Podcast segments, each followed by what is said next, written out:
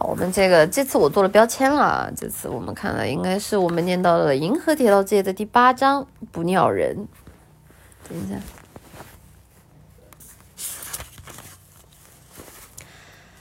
我能坐这儿吗？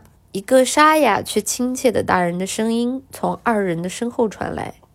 说话的是一个留着红胡子的人，他有些驼背，穿着一件有些破烂的茶色外套，左右肩头各搭着一个白布包裹的行李。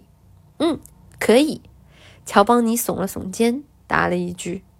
那人从胡子里露出一丝微笑，慢慢的把行李放到了行李架上。乔邦尼的心头忽然涌起一种说不清的滋味，像是十分寂寞又十分伤感，沉默地看着正前方的时钟。这时，遥远的前方传来了玻璃哨似的汽笛声，火车已经悄无声息地开动了。康帕内拉打量着车顶的四周，一只黑色的甲虫趴在一张灯上，在天花板映出了长长的影子。红胡子男人像老朋友似的微笑看着乔邦尼和康帕内拉。火车驶得越来越快，芒草和河流的光芒交替着在窗外闪过。红胡子男人有些羞怯地向二人问道：“您二位是要去哪儿呢？”“哪里都去。”乔邦尼有些难为情地回答道。“那不错呀，这火车还真是哪儿都能去呢。”那您是去到哪儿呢？康帕内拉忽然用抬杠的语气问道。乔邦尼不由得笑了。听到这话，对面的一个头戴尖帽子、腰上挂着一把大钥匙的人也往这边瞥了一眼，笑了。康帕内拉也不禁红了脸，笑了起来。可那个人并没有生气，微微抽动着脸颊，回答道：“俺就快下车了。”俺呐是做捕鸟买卖的，都捉什么鸟呢？鹤啦、大雁啊什么的，还有白鹭和天鹅。鹤有很多吗？当然有啊，从刚开始一直在叫，你们没听见？啊没听到？现在不是也能听见吗？听，竖起耳朵听听吧。二人抬眼竖起耳朵听了起来。果然，从哐当哐当火车声和随风摇摆的芒草声中，听见了如流水涌动般的咕咚咕咚声。您是怎么捕仙鹤的呢？你问的是仙鹤还是白鹭？白鹭，乔邦尼随口答道，心里想着，其实哪个都无所谓。那个呀，容易的很。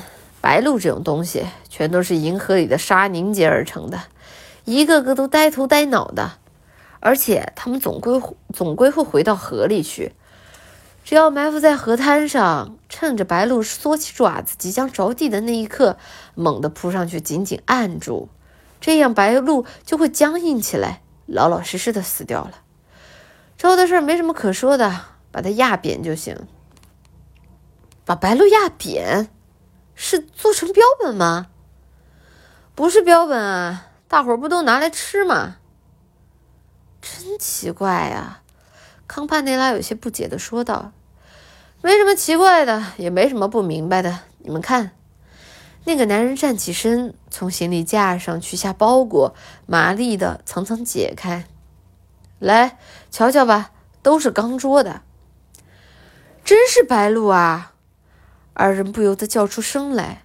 十来只雪白的鹿缩着黑色的爪子，身体被压得扁平，如同浮雕般的落在一起。它们浑身散发着光芒，就跟先前的那一座北十字架一样。他们都闭着眼睛呢。康帕内拉用手指轻轻碰了碰白鹿紧闭的白色眼睛，它的眼睛是星月形的，头上还竖着长毛似的白羽毛。我说是吧？捕鸟人把包裹裹起来，又一层一层的裹上，用绳子捆好。究竟这一带是谁会吃白鹭呢？乔邦尼边这么想边问：“白鹭好吃吗？”味道不赖，每天都有人订货。但大雁卖的更好，大雁个头大得多，而且一点都不费功夫。瞧，捕鸟人又解开了另一边的包裹，于是有着青色和青白色花斑的大雁出现在了眼前。它们像灯火一样闪烁着光芒，跟那些白鹭一样被压得扁扁平平的，啄朝着一个地方整齐的落在一起。这些直接就能吃，怎么样？要不要来一点儿？捕鸟人轻轻的扯了扯黄色的大雁腿，结果那大雁的腿就像是巧克力似的，被干脆利落的扯了下来。怎么样？尝一点吧。捕鸟人把雁腿掰成两半，递了过来。乔邦尼尝了尝，心想：“哎呀，这果然是点心，比巧克力还要好吃的多呢。”这种大雁怎么可能飞得起来嘛？这个人原来是准准是原野上卖点心的。不过我瞧不上这人，却还想着吃这人的点心，真是过意不去。他心里虽这样想着，却还是津津有味的嚼个不停。来，再多吃点儿。捕鸟人又拿出了包裹。乔邦尼虽想着说再吃点儿，但还是客气的谢绝了。不用了，谢谢。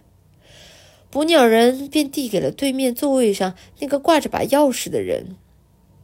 这可不行，这是您用来做买卖的，多不好意思啊！那人摘下帽子说道：“没事儿，用不着客气。依您看，今年的候鸟行情怎么样啊？”“哎呀，那可真是不赖。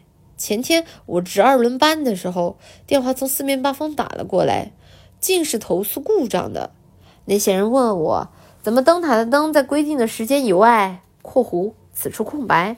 什么呀？才不是我这边关，才不是我这边干的。捣蛋的是那些候鸟，他们聚成黑压压的一团，成群结队的从灯前飞了过去。所以真是没法子呀。我呢就跟他们讲，你们这些混账东西，就算跟我抱怨这些，也一点用都没有，一一点都没有用啊。还是去还是去找那些穿着乱糟糟披风、脚和嘴巴都细得要命的家伙吧。因为没有了芒草的遮挡，便有光亮从对面的原野上唰的射了过来。白鹿为什么要麻烦些呢？康帕内拉刚才就一直想问来着。因为，那是因为啊，要吃白鹭的话。捕鸟人又转过身，朝着这边说道：“得在银河的水光下足足钓上十天，要不然就得埋进河沙里埋上三四天才成。这样水银就会全部蒸发掉，才可以吃哦。”这哪是鸟？这不就是普通的点心？康帕内拉横下心来，开口问道：“看来他也和乔邦尼想的一样。”捕鸟人神色慌张地说：“对。”对我得在这儿下车了。他边说边站起身来拿行李，转眼就消失不见了。